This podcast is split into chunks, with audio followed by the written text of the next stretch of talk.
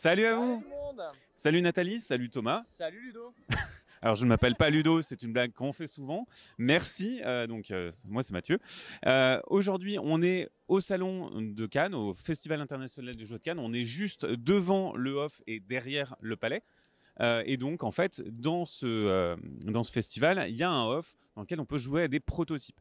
Alors jusqu'à cette année, eh ben, le off il était dans le palais des festivals, dans une salle dédiée. Et là désormais il est sur un barnum, il est sur la plage. Et euh, autant dire que ça a été un peu compliqué, même s'il y a le même volume et la même jauge, et ben l'organisation elle est pas pareille pour le réseau des cafés ludiques, qui a dû demander des autorisations, qui n'a pas accès à de l'eau courante. Bref, c'est un petit peu compliqué, et je crois que tu es bien placé pour, pour en parler. Alors, c'est mes collègues euh, des, cafés ludiques, effectivement, qui accueillent euh, les gens à la buvette euh, le, soir. Ouais, ça, met des contraintes supplémentaires, mais bon, il y a encore beaucoup d'ambiance sous les nuits du off. Je pense qu'il y a à peu près autant de monde que d'habitude. Les tables sont plus petites, du coup, on a, l'impression que c'est beaucoup plus restreint que d'habitude. En vrai, je pense qu'il y a autant de protos que d'habitude à jouer. Non mais en vrai on râle, on râle, c'est parce que la presse est plus prioritaire cette année donc il faut qu'on fasse la queue, hein, c'est vrai. Et par contre, un truc qu'on a remarqué, c'est que aujourd'hui, il y avait plus d'autrices euh, qu'il y a quelques années. Donc euh, cool, euh, plutôt content de voir que ben le, le milieu aussi se sort un petit peu de, on va dire son entrisme et, et ce- son son entre-soi. Bref, on n'est pas là pour ça. On va vous parler de jeux, des jeux auxquels on a joué.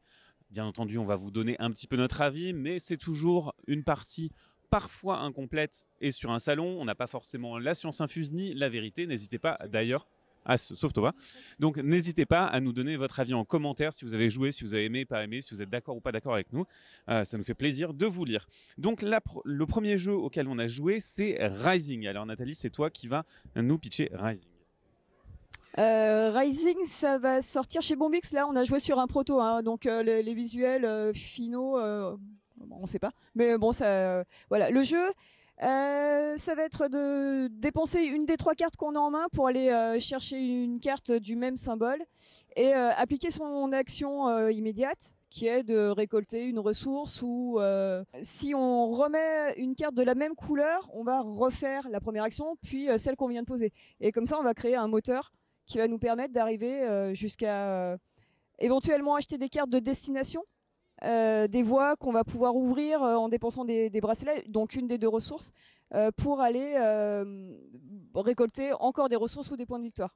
C'est une course parce que c'est le premier qui arrive à 40 points de victoire qui, enfin, ça met fin à la partie.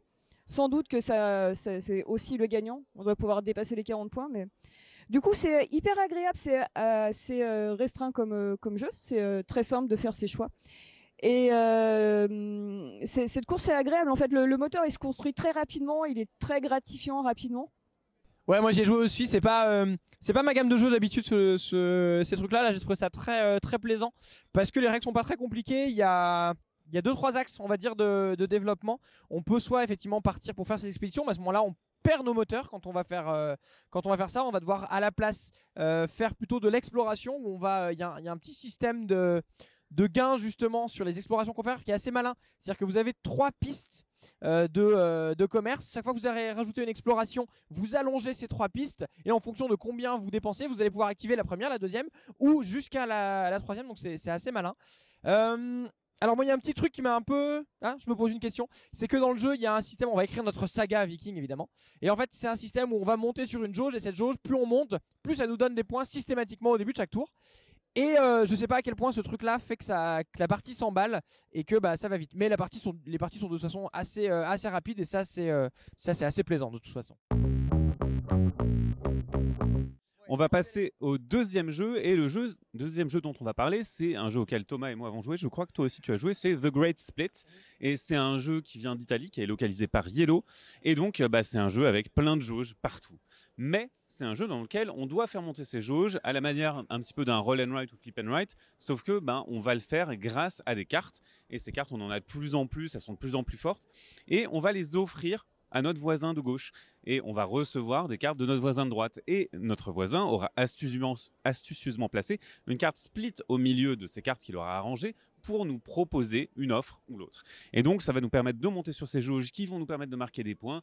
Bien entendu, il y a des petits effets de combo à la très futé, etc., qu'on a vu cent mille fois, mais qu'est-ce que ça marche bien? Et en plus, on a euh, également une direction artistique bien particulière, très art déco, par Weberson Santiago. Ça fait un peu bizarre de le voir sur ses visuels aussi propres et aussi concis. Mais en même temps, c'est pas le jeu qui vous fera vibrer, promis. voilà, c'est ça marche très très bien ludiquement, c'est très propre, mais c'est pas un jeu qui vous procure une sensation de passion, qui vous fait vivre une aventure. C'est aussi froid que, j'ai froid en ce moment, j'avoue. Hein. Moi, ça m'a trouvé très. Euh, j'ai trouvé ça très tableau Excel où vraiment on, juste on pousse nos, nos lignes.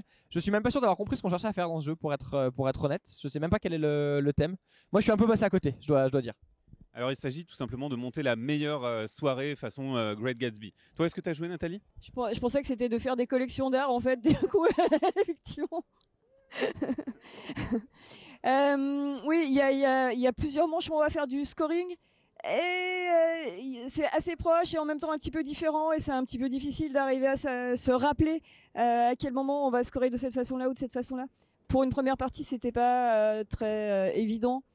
Euh, non plus euh, le, passage de, cartes euh, dans. Alors c'est très beau, hein, on a un petit étui dans lequel on met nos cartes, on passe ça. La personne choisie nous rend ce qui doit nous revenir, qu'elle nous laisse en fait. Et on, s'est un petit peu mélangé lors de notre première manche, donc on a tout recommencé. donc voilà, ça c'était pas très efficace et du coup ça a un petit peu gaspillé ce, plaisir du jeu quoi. Mais sinon, ouais, belle direction artistique, très, très sobre et très chouette. On va parler de la suite d'un jeu dont on a déjà parlé un petit peu, mais pas forcément tellement en vidéo. C'est Next Station Tokyo qui fait suite à Next Station London qui est sorti exactement l'an dernier pour Cannes. Alors cette suite, c'est toujours un flip and write dans lequel on va faire des voies de métro. Mais cette fois-ci, bah, la carte elle a changé. Il y a une ligne qui est déjà pré-tracée, qui fait tout le tour de Tokyo, qu'il faut relier. Euh, il n'y a plus de rivière, il n'y a plus la Tamise comme il pouvait y avoir à Londres. Et euh, bah, les scorings changent un petit peu.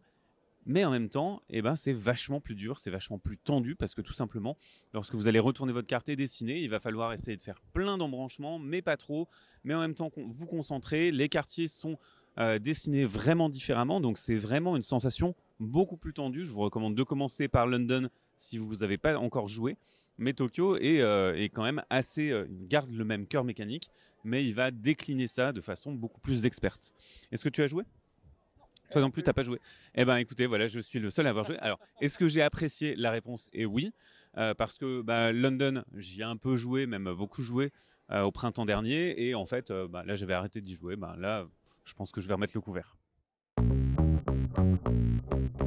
Troisième jeu dont on va parler, c'est un jeu de jardinage, thème nature, sauf que eh ben, les mécanismes sont un petit peu différents dans Gardeners.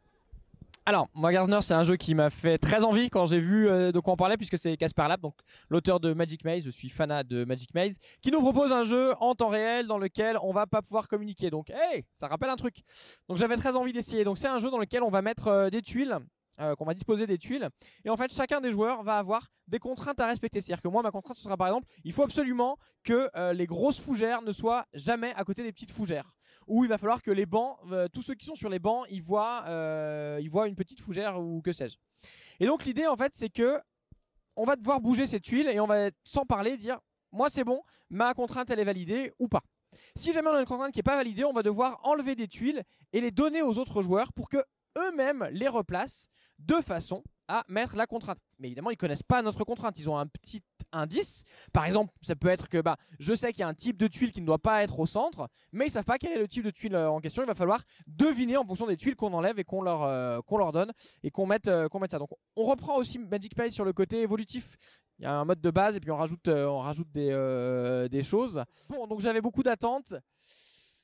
Bah, malheureusement c'était pas c'était pas au niveau que, j'attendais j'ai trouvé ça assez finalement assez froid alors on a joué au niveau de base mais on n'a pas senti beaucoup de beaucoup de difficultés. Les choix paraissaient à chaque fois à peu près à peu près évident finalement. C'était un jeu de rapidité. On a même des gens qui sont venus nous parler. On a quand même réussi réussi à aller au bout. Alors c'est sûr que c'est la première partie mais autant Magic Maze m'avait accroché dès la première là. Voilà je suis resté moi un petit peu sur ma fin ça m'a pas ça m'a pas enthousiasmé. Nat qu'est-ce que t'en penses toi? Euh, exactement la même attente que toi et euh, la même perception que toi. Même si, euh, alors, j'avais été à des niveaux un petit peu plus élevés que le, le, 3, enfin, ouais, le 5 par. Je, je, sais plus le nombre de, tuiles avec lesquelles on avait joué. Il y a des moments où ça, devient compliqué en fait. Mais ce qui m'a dérangé, c'est que j'ai pas trouvé le- comment, euh, qui a l'intelligence mettre en œuvre pour communiquer avec les autres pour faire comprendre que non, c'est pas ça, c'est autre chose qu'il faut faire. C'est ça qui m'a dérangé. C'est dans, ce jeu-là, il faut qu'on arrive à se faire confiance et à, communiquer, à inventer cette façon de communiquer. Et là, je l'ai pas trouvé. Je suis assez d'accord, effectivement. Euh, moi aussi qui ai joué. euh, mais par contre, j'ai fait plusieurs, euh, plusieurs niveaux. Je ne suis pas resté juste au niveau de base. Le niveau de base, on a roulé dessus. Après, quand on commence à monter un petit peu en compétences, et ben, les autres niveaux, ils restent un peu faciles. Alors peut-être qu'on n'est pas la cible, mais en même temps, c'est compliqué. C'est c'est très difficile de saisir ce que le jeu attend de toi. Et, et donc, euh, bah, c'est effectivement pas facile, facile d'accès. On va passer au jeu suivant. Et c'est un jeu de pli. Il s'agit de Potage Sauvage. C'est un jeu de Rainer Knizia euh, qui sort chez Yellow. Euh, alors, c'est un jeu de pli dans lequel bah, tout le monde joue jusqu'à ce que ça s'arrête. Et ça ne s'arrête que quand la somme des cartes fait 10 ou plus. Donc, évidemment, qu'est-ce que ça vous apporte de gagner des plis? Des points. Mais en fonction de la carte contrat que vous avez joué. Donc, par exemple, eh ben, toutes les cartes bleues me font un point et toutes les cartes joker, les bots, me font moins un point. Donc, bien évidemment, quand il y a un peu trop de bleu et que les joueurs s'aperçoivent que tout se passe très bien pour vous, ils jouent une petite botte, ce qui veut dire que à partir maintenant, dans le pli, c'est libre, il n'y a plus de couleur euh, demandée. Donc, évidemment, ils vont rajouter des bottes, ils vont pourrir le pli, etc. On va pouvoir rallonger certains plis et suivant les contrats que vous allez remplir, eh ben, vous allez gagner un certain nombre de points, mais il n'y a pas que des, collections. Il y a de l'anti-collection. Vous voulez aucune carte.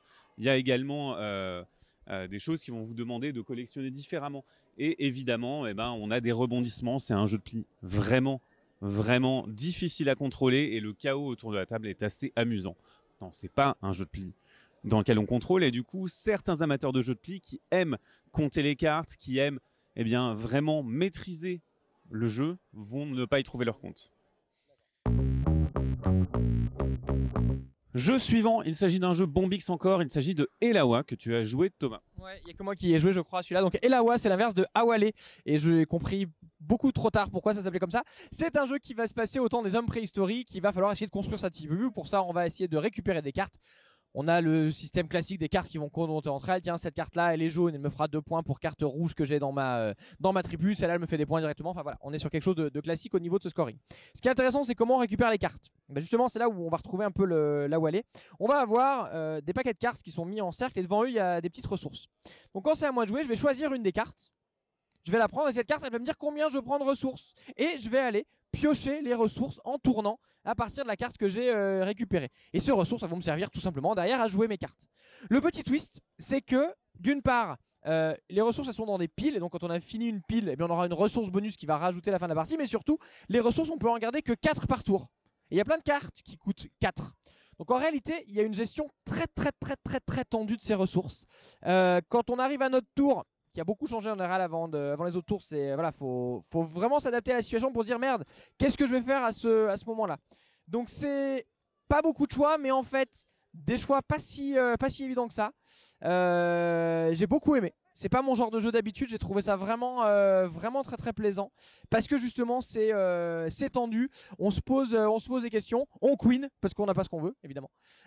Donc c'est chouette. C'est le voilà, c'est le deuxième dont on parle de chez Bombix. J'ai passé une- un bon moment chez eux. Voilà. Bientôt, Thomas reviendra changer, il aimera les Eurogames.